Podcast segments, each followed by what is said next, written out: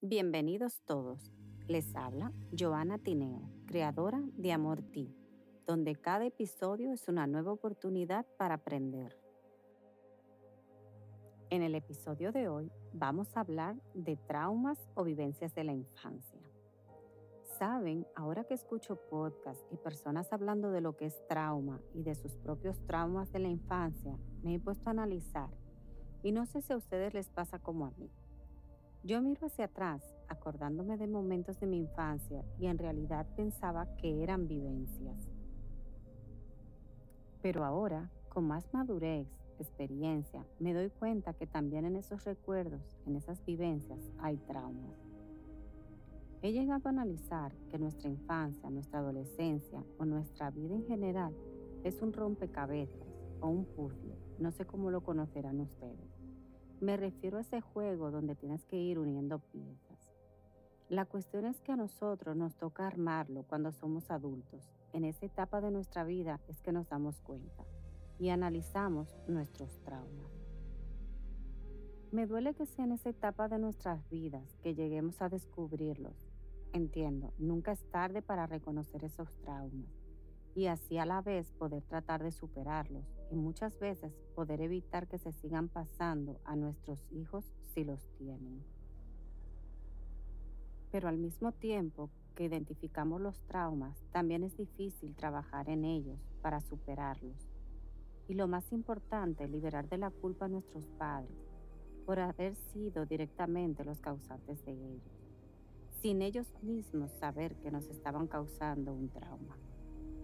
Necesitamos tener el conocimiento y la madurez suficiente para entender que nuestros padres no quisieron causarnos esos traumas. Y quizás ellos mismos cargaron con esos traumas y nunca lograron identificarlos ni superarlos. Quizás ni siquiera supieron que los tenían.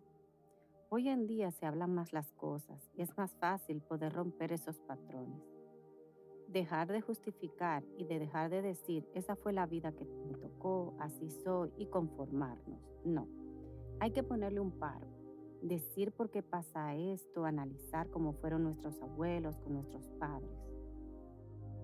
Les voy a contar algo que hasta que llegué a mi adolescencia lo veía como un recuerdo, un recuerdo más de mi niñez. Me acuerdo escuchar a mi madre contarme que mi abuela siempre tuvo favoritismo con los hijos varones Vuelvo y repito, la escuchaba contarme sus vivencias y para mí era algo normal, como el que le cuentan lo que hizo en su juventud. Ahora me doy cuenta que era un trauma, porque ella, sin darse cuenta, también estaba repitiendo los mismos patrones. Sí, lo repetía con sus hijos.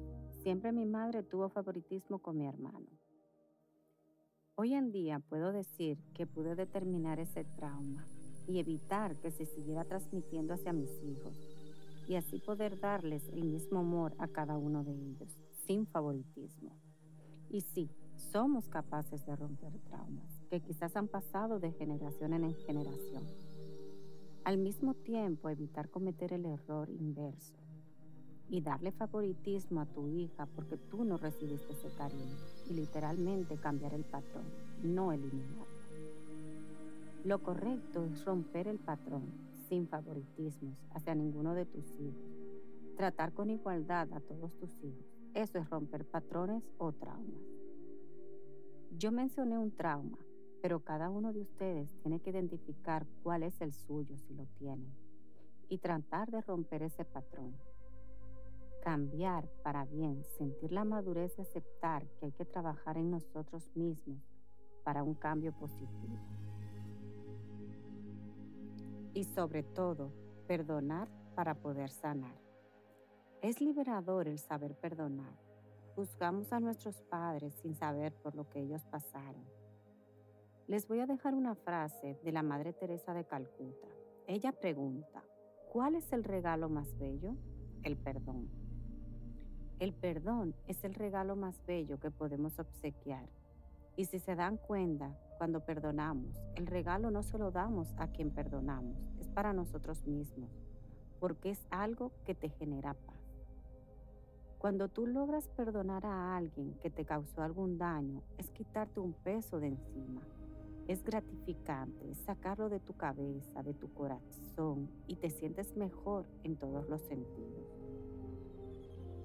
El perdón es la mejor cura que le podemos dar a nuestro niño interior para poder sanar. Espero que pasen un feliz día y los espero en el siguiente episodio de Amor Ti. Los invito a dejar sus comentarios en la cajita de información. También les dejaré mis redes sociales para que me puedan escribir por ahí. Por favor, si quieren algún tema en específico, escríbanlo y les prometo que investigaré sobre el tema y lo hablaremos por aquí. Besos y abrazos.